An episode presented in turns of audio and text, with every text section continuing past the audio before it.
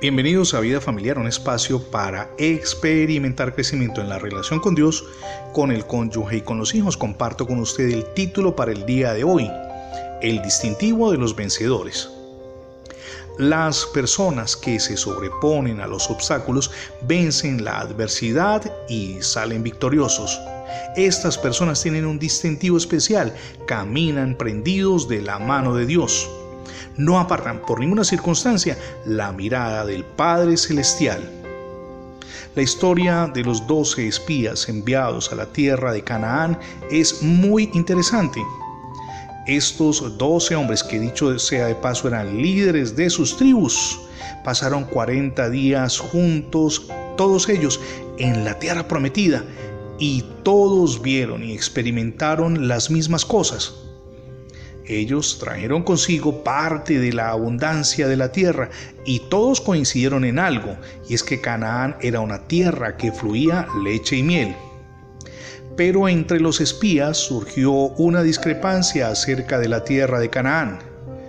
Diez de los doce hombres afirmaron que los habitantes de Canaán, que eran muchos y demasiados, creían ellos eran muy poderosos además de que eran gigantes y ellos consideraban los israelitas no podrían derrotarlos.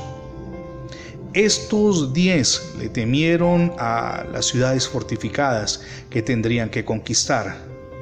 También describieron a los gigantes de la tierra de Canaán diciendo que ellos mismos parecían como langostas ante aquellos gigantes. A pesar de que los diez espías hablaron mal de la tierra, el valiente Caleb trató de calmar los temores y no solamente le habló al pueblo con mucha inspiración, animándolos, sino que les dijo que ellos eran bien capaces de vencer todos los obstáculos que pudieran interponerse en su camino. Sin embargo, aquello no fue suficiente para convencer al pueblo.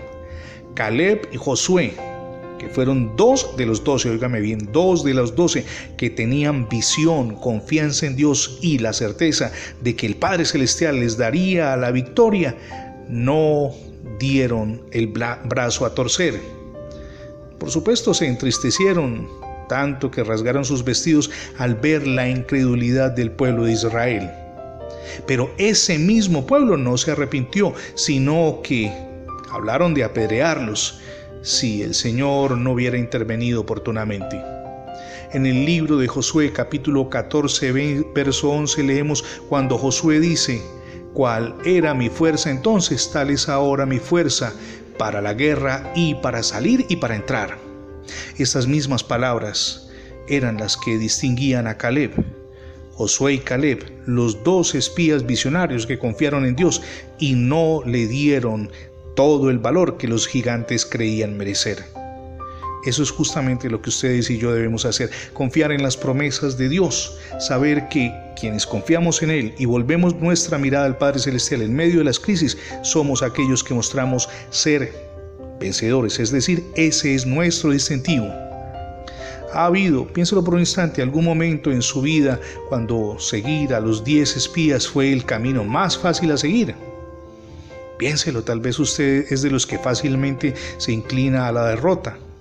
Recuerde que aquellos diez hombres murieron en el desierto, pero Caleb y Josué, ellos tuvieron la oportunidad de entrar en la tierra prometida. En Números capítulo 14, verso 24, se nos dice que Caleb siguió en pos de Dios, porque él tenía, permítame subrayarlo, otro espíritu.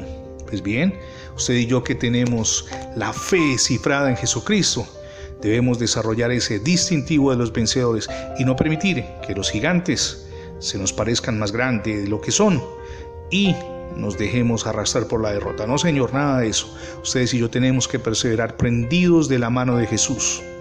Y eso aplica también a nuestra vida práctica en el trabajo y en la relación con Dios, porque a veces nos desalentamos con el cónyuge y con los hijos.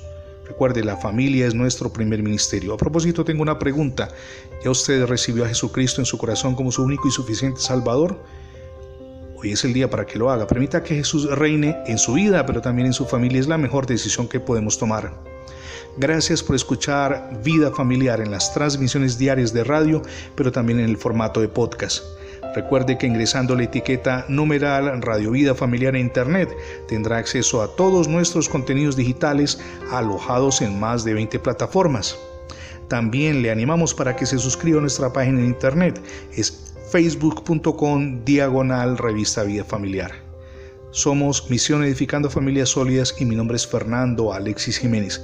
Dios les bendiga hoy rica y abundantemente.